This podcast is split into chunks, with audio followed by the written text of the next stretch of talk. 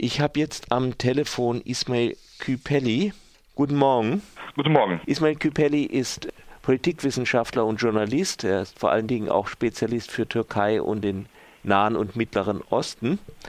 Und er wird am Freitag auf Einladung des Migrantinnen- und Migrantenbeirats der Stadt Freiburg ein Impulsreferat halten bei der Veranstaltung Entwicklungen in der Türkei Bedeutung für unsere Gesellschaft am Freitag um 19.30 Uhr im Grünhof.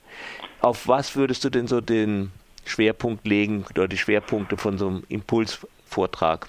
Die Schwerpunkte werden zum einen sein, ähm, dass man sich den ganzen Wahlkampf um das Präsidialsystem in der Türkei anschaut und auch anschaut, welche Auswirkungen das Ganze auf die türkischsprachige Community hier in Deutschland hat, welche Konflikte dort entstehen. Wir müssen natürlich auch darüber reden, was das Präsidialsystem überhaupt ist.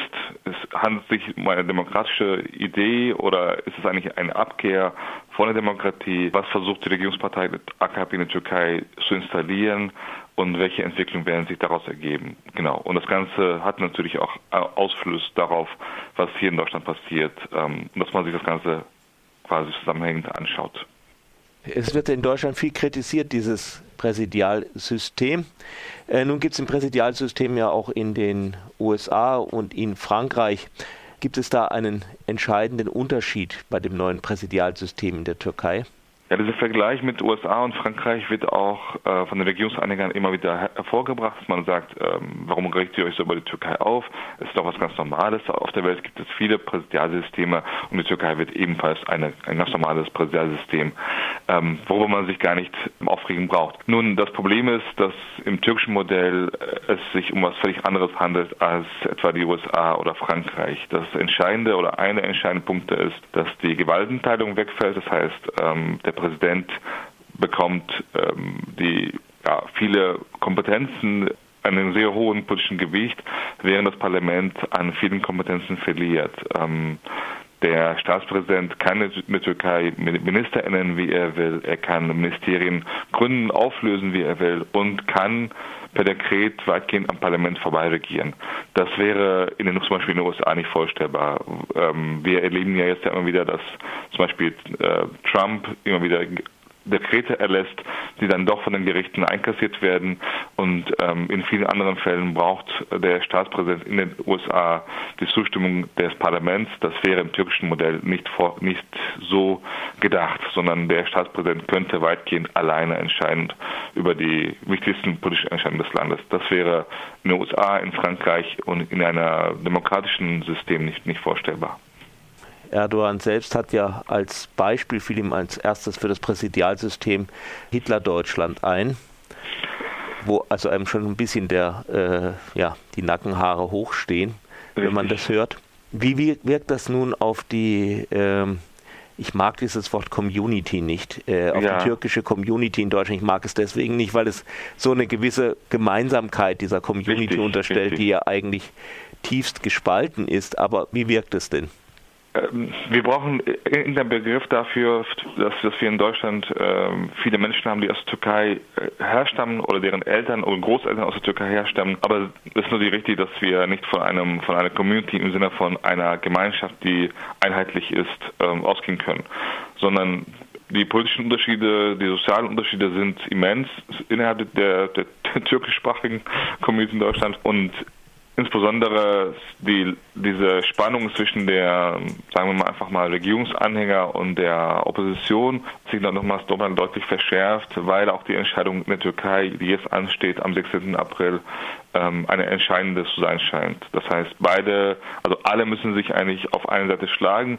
Sie müssen sich erklären, ob sie für das Präsidialsystem sind oder dagegen. Ein Dazwischen gibt es nicht und ein Sichverhalten ebenso nicht.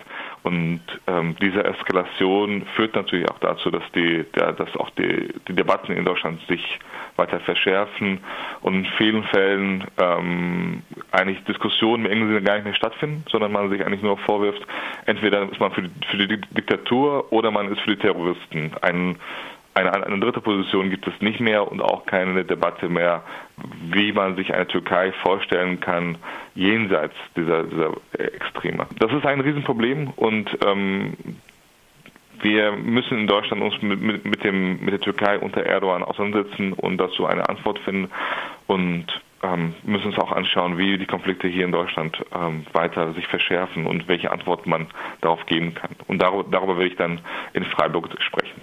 Ich möchte jetzt natürlich deinen Vortrag nicht ganz vorwegnehmen, aber vielleicht ja. so einen kurzen äh, Hinweis.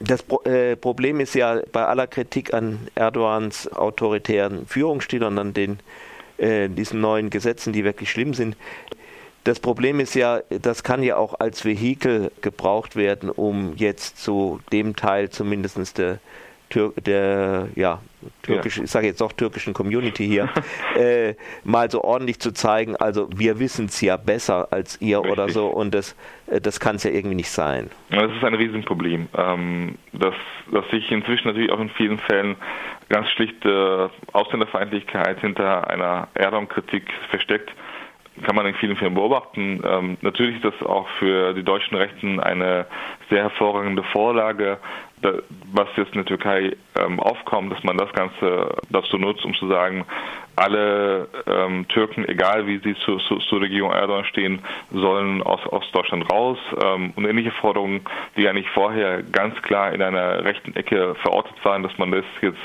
auch viel in, bei von vielen anderen hört.